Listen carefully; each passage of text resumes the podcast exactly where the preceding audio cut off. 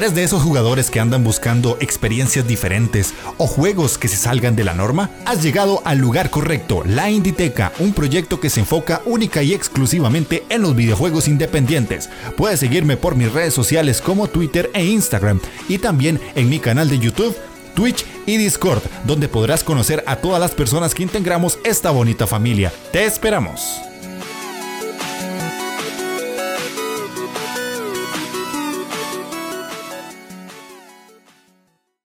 Hola jóvenes, ¿cómo están? Sean bienvenidos a la Inditeca, el podcast dedicado exclusivamente a los videojuegos independientes. Yo soy Jeff de Astora y el día de hoy les traigo un tema interesante. Vuelvo a los micrófonos, retomo un poquito de esa carrerilla de podcast que había dejado pausada por aproximadamente un mes para hablarles de un tema que como pudieron ver en el título del podcast se trata de que los videojuegos indie también tienen problemas.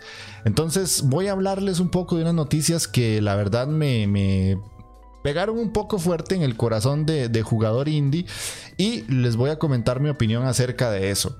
Así que, como me gusta decirles, pónganse cómodos, agarren su mando, presionen Start porque iniciamos partida.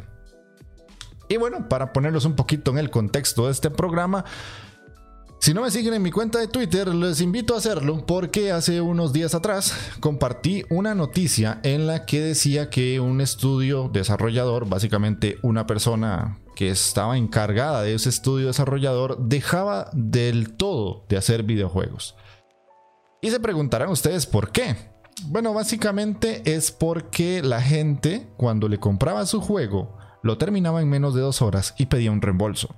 Eso dentro de las normas de Steam está correcto. Uno puede jugar un juego, si lo jugó menos de dos horas y no lo termina, puede pedir un reembolso. Es totalmente legal, lo, lo permite Steam e inclusive si nos vamos a GOG, a GOG, ellos pueden habilitar la opción de que uno solicite un reembolso en cualquier momento. Obviamente hay ciertas condiciones por las cuales uno puede pedir ese reembolso, pero en GOG ni siquiera hay una limitante de tiempo, simplemente puedes pedir un reembolso. Y esto hizo que el desarrollador dijera que ya no iba a hacer más videojuegos porque básicamente se quedó sin dinero. Todo el tiempo, todo el esfuerzo y todo lo que trabajó para sacar su juego en Steam valió verga, básicamente. Entonces, por ahí va a ir el tema de hoy. Vamos a opinar un poquito acerca de eso. Para los que están un poco más acostumbrados a escuchar el podcast, sabrán que normalmente traigo invitados, pero para este podcast va a ser un poquito más corto. Trataré de que no rebase los 25-30 minutos. Y les voy a compartir mi opinión de esta y dos noticias más para que ustedes vean que la industria del videojuego es una sola y no solamente porque son estudios independientes, no suceden las situaciones que en las empresas grandes sí pasan. Así que vamos a entrarle un poquito más a todo este tema. Ojalá que les guste, ojalá que ustedes me dejen en sus comentarios qué, piensan de todo esto, cuál es su visión de lo que yo voy a opinar a partir de este momento. Así que vamos a entrar con la noticia porque en este caso, como les digo, es una noticia bastante lamentable ya que el estudio Emica Games, que se enfocaban en hacer videojuegos de terror, como les decía, al darse cuenta que la gente compraba su juego y lo terminaba, o incluso ni siquiera lo terminaba, pedía un reembolso, hacía que ellos tuvieran que devolver el dinero y por tanto no tener ganancias con ello. E hizo que el estudio llegara a un punto en el que era insostenible el hecho de tratar de vivir, de crear videojuegos, porque la gente tenía esa tan mala y maldita costumbre de aprovecharse del bug o de aprovechar el glitch o como ustedes le quieran llamar. Vamos a ver. Si ustedes tienen la necesidad de jugar videojuegos y de apoyar un estudio AAA y pueden soltar 60, 50, 40 euros o dólares y el juego no les gusta y aún así se lo dejan, yo no entiendo y no estoy tratando de señalar a nadie. No entiendo esa gente que hace esto por el simple hecho de querer recuperar a lo mucho de 10 a 20 dólares solamente porque quiero joder al desarrollador. Y más cuando son estudios independientes. Esto me parece incluso más negativo que un review bombing.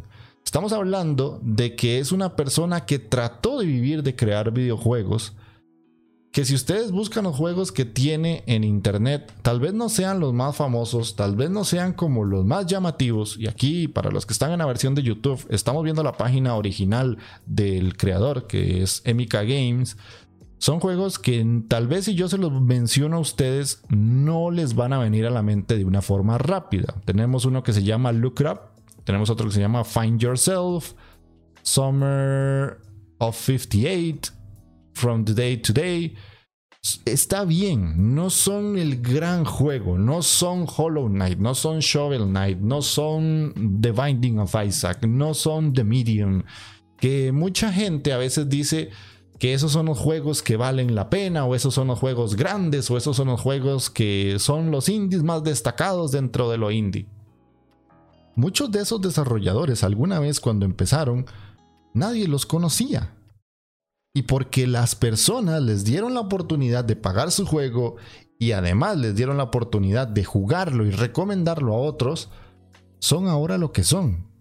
Y nosotros los conocemos y nosotros sabemos quiénes son ellos. Si llegamos a un punto en el querer ser más astutos y tratar de jugar algo y apoyar a algo, apoyar entre comillas, y después pedir un reembolso y llegar a un punto en el que a una persona, independientemente si esto es videojuegos, si esto es una startup, si es lo que sea, lo único que estamos haciendo aquí en este momento es básicamente echar a perder el trabajo de alguien más. Y si lo mandamos a la industria del videojuego, Posiblemente esta persona tiene mucho talento, posiblemente esta persona pudo ser alguien grande dentro de la industria, dentro de los videojuegos de terror, que a su vez es una industria que tampoco está como demasiado distribuida porque muchos de estos juegos han dejado de existir porque es un género que si bien tiene Resident Evil por un lado, que si bien tiene Outlast por otro y hay muchos más exponentes, tampoco hay demasiados, tampoco es un abanico muy grande de opciones. Y si los jugadores no cuidamos este tipo de desarrollo, si no cuidamos este tipo de situaciones, pues básicamente estamos haciendo que todo este tipo de potencial se vaya a la basura. Aquí estamos viendo la página de Steam del juego Look It Up, que el precio del juego, a pesar de tener reviews muy positivas, no supera los 15 dólares. 15 dólares. O sea, si ya tenés una consola para jugar, si ya tenés una PC gamer para jugar o una PC con altos specs para jugar y pudiste sacar el dinero para comprar esa PC, el gastar 15 dólares en un videojuego no debería ser un problema. Y es ahí donde yo digo a veces, si no vas a apoyar realmente a la industria, mejor piratea el juego porque tu apoyo va a ser exactamente igual que no jugarlo.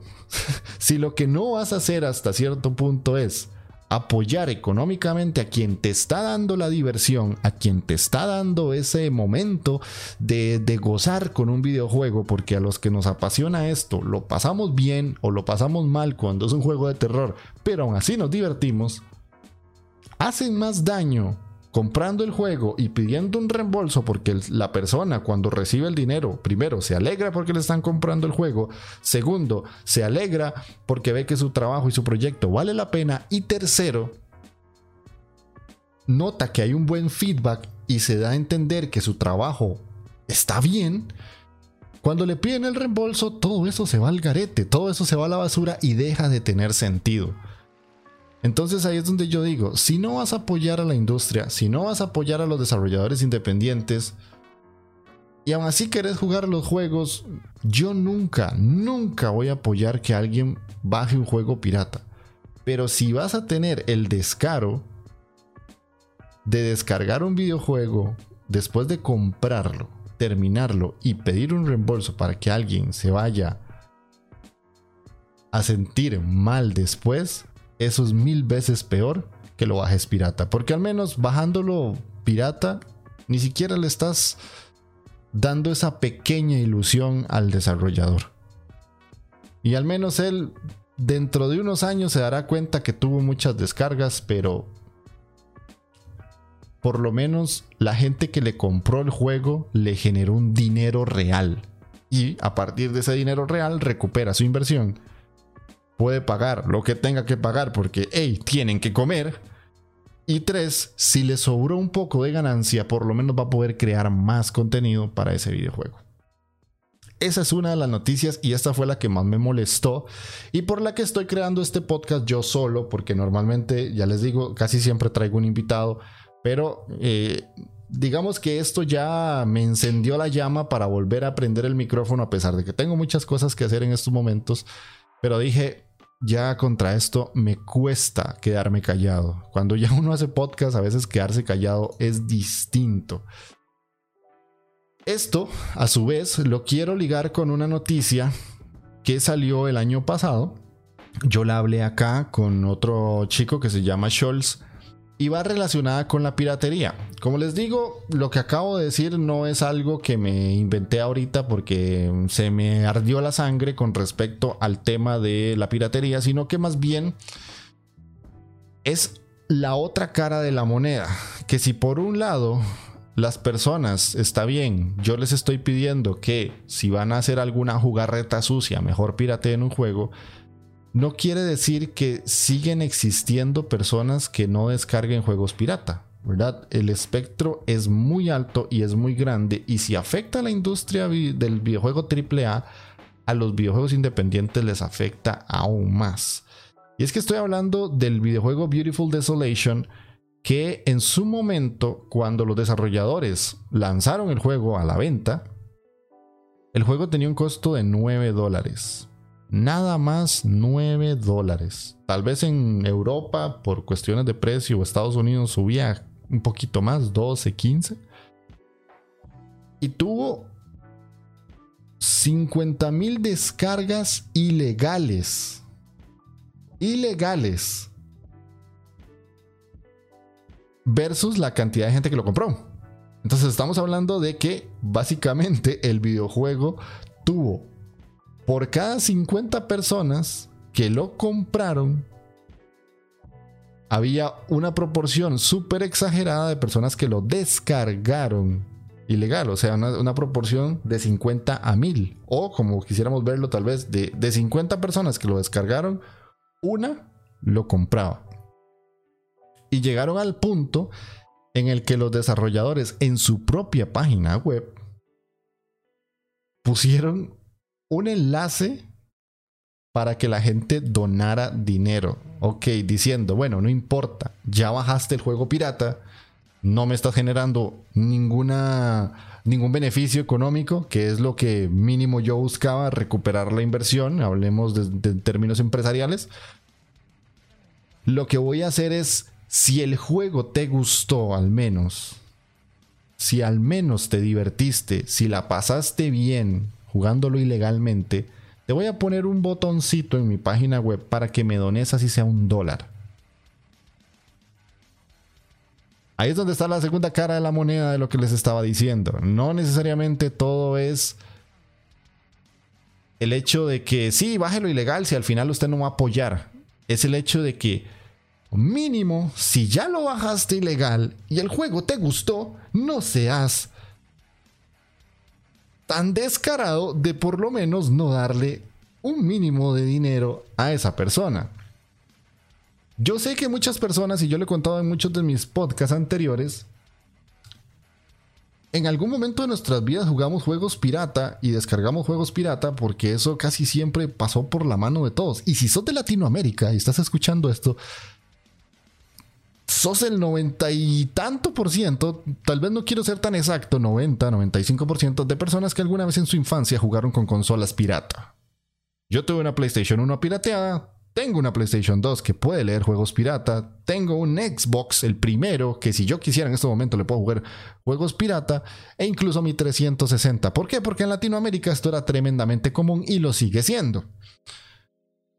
Ahora bien, no es lo mismo que yo baje un juego pirata que me gustó mucho y que no tenga por lo menos la decencia de ir a pagar por ese juego más adelante para apoyar al estudio.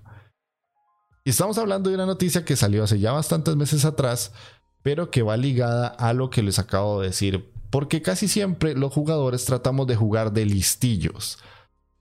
Y tratamos de aprovechar el bug, en efecto, para que eh, de alguna forma nos podamos ahorrar unos cuantos dolarucos para que no nos pegue tan duro la billetera, como si la consola y la PC no fueran lo suficientemente caras como para no poder comprar un juego de 5, 10 o 15 dólares.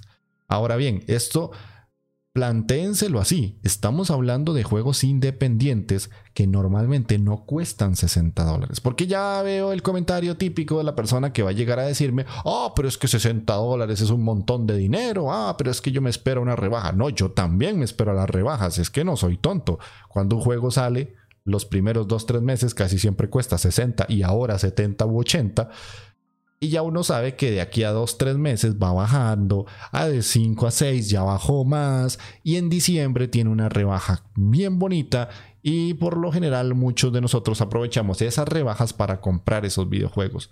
Pero en la escena independiente estamos hablando de juegos que no sobrepasan los 20 o 25 dólares, 30 si ya es demasiado. Entonces, en el caso del Beautiful Desolation o el caso anterior, estamos hablando de juegos que no sobrepasaban los 15 dólares.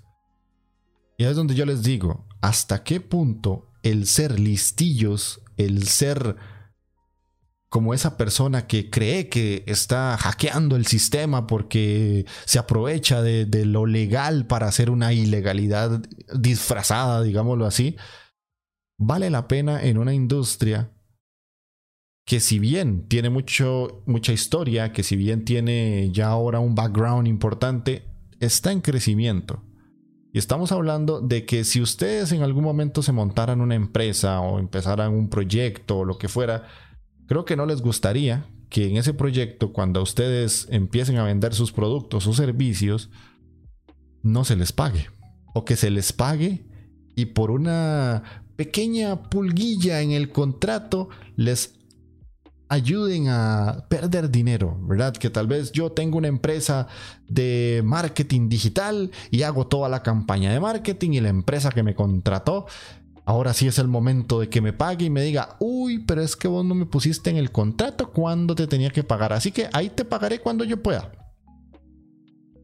Entonces yo me quedo con mi campaña hecha pública y además con el beneficio que obtiene la otra persona y yo me quedo sin un solo dólar. Refléjenlo así, refléjenlo en sus trabajos, en su vida personal. Si ustedes tuvieran la oportunidad de crear algo y van a su trabajo de 8 de la mañana, 5 de la tarde o 6 de la tarde, o de 9 de la mañana, 6 de la tarde, y termina y viene la quincena y les dicen, mira, es que no te puedo pagar o ya te voy a pagar pero vieras que en el contrato dice que como trabajaste dos minutos menos, te tengo que descontar el 50% del salario, porque no trabajaste las 40 horas semanales, trabajaste 47 y 56 minutos o 58 minutos. Y qué lástima, no te voy a poder pagar completo. Hasta ese punto estamos llegando en la industria del videojuego por esos listillos que creen que pueden hacer ciertas cosas y ciertas mañas. Pero bueno, cerrando este tema, porque ya llevo 17 minutos, vamos a ir a la última nota que les traía y es que, como les mencionaba, los estudios independientes forman parte de la industria del videojuego, llámense independientes o no, simplemente son etiquetas que nosotros ponemos y que yo incluso las utilizo, porque si no, no me llamaría la inditeca, sino me llamaría la juegoteca o la videojuegoteca y ya englobo todo pero yo estoy utilizando una etiqueta para tratar de separarme de los demás.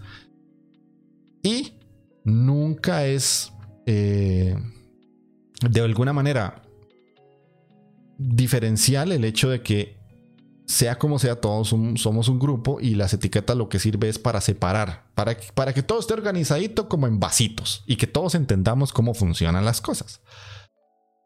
Con todo esto que está pasando ahora con el tema de Activision Blizzard, o más que todo Blizzard, con respecto al montón de quejas y de reclamaciones que están teniendo por eh, crunch, por abusos sexuales, por maltrato laboral y todo esto, situaciones que también se han presentado en otras empresas y que parece se maquillan entre comillas porque básicamente no no deberían salir a la luz y cuando salen a la luz mucha gente cree que son falsas y otros creen que son verdaderas y al final nos damos cuenta que la cosa está terrible.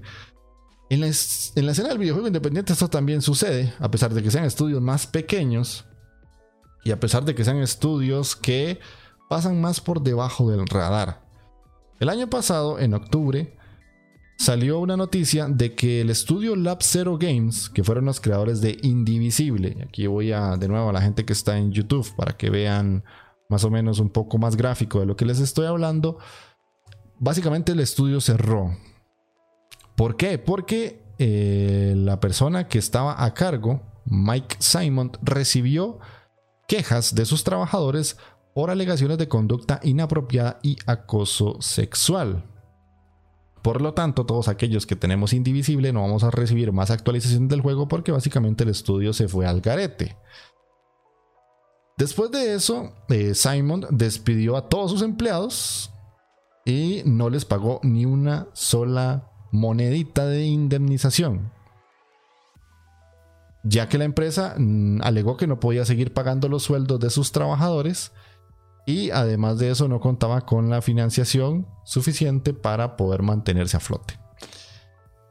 Con todo esto, a lo que voy básicamente es a decirles que no importa el tamaño de la empresa, esto es la industria del videojuego y temas como el crunch temas como el abuso sexual y temas como el abuso laboral existen sin importar dónde estén, ni dónde estemos, ni cómo estemos, ni qué se vaya dando.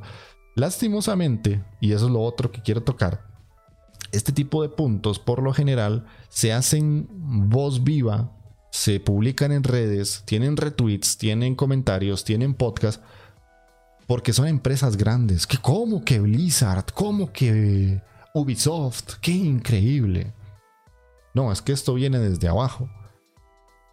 Y esto va mucho de la mano con cómo se comporta la industria como tal, ¿verdad? Porque la cultura del crunch para nadie es un secreto, que es algo que viene arraigado de los estudios más viejos que decían que había que ponerse la camiseta y que sudarla para que el proyecto saliera y que todos teníamos que jalar hacia un mismo destino para que el juego saliera y todos seamos felices y unos pocos vivieran del éxito del juego. Y eso, para los que no lo saben, muchos desarrolladores independientes, y no digo que todos, pero hay una gran mayoría, por lo menos desde el punto de vista más de Estados Unidos, Canadá y algunos estudios europeos, son desarrolladores que trabajaban en empresas grandes que se aburren, se hartan, se sienten asqueados de cómo se trabajaba en la empresa AAA, se montan su propia empresa de desarrollo de videojuegos. Y en algunos casos pueden llevar a traer ese pequeño esa pequeña semillita que genera situaciones de malestar y situaciones que no deberían generarse, porque en su momento, cuando ellos estuvieron en la gran empresa, también pasaron por eso. Y es lamentable saber que no solamente pasa en las grandes empresas, porque puede ser que sean una cantidad de empleados increíblemente alta y hasta cierto punto inmanejable, sino que también en empresas pequeñas de más o menos entre 2 a 10, 15 personas, poniéndole mucho 20. Entonces, básicamente eso era lo que yo les quería traer en este pequeño podcast, esta pequeña reflexión. Eh, me gustaría mucho que me dejen en comentarios qué piensan ustedes de estos temas si sabían de estas noticias, ya les dije, pueden seguirme en Twitter para que se vayan enterando de todas estas cosas. Yo por lo general en mi Twitter retuiteo videojuegos, noticias y todo lo relacionado al videojuego independiente. Y además de eso, hago mis streams en Twitch para que ustedes conozcan todo este tipo de juegos diferentes que se salen de la norma, que son un poco más llamativos desde otro prisma, que vendría siendo jugabilidad, gráficos o propuesta o gameplay o lo que sea, que no solamente cumplen cánones de cómo debería ser un videojuego AAA para que venda, sino que son experiencias a veces un poco más locas. Entonces, básicamente eso era lo que les traía. Ojalá que les haya gustado este pequeño, esta pequeña capsulita de opinión que, como les digo, voy a tratar de hacer más seguido. Trataré de llevarla también a los streams. Hace un tiempo atrás hablamos de la dificultad en los videojuegos, todo este tema que se dio acerca de Dark Souls y la dificultad y que Hollow Knight y que la chica que puso el tweet decía que no tenía tiempo para un juego. Bueno, todo eso lo hablamos en mis streams también. Si en algún momento ustedes se pasan por los streams de la Inditeca y quieren tocar este tipo de temas, yo voy a abrir este tipo de pantalla y conversarlo con ustedes y a partir de ahí podemos generar un mini podcast interesante que se va a replicar en YouTube y en las plataformas donde subo los audios, que sería Google Podcast, Spotify, Anchor y en iBox para que los vayan a escuchar ahí. Así que eso sería de mi parte. Espero que nos estemos viendo en próximos videos barra podcast. Y si no, nos vemos en mis streams. Eso sería todo. Pura vida y chao.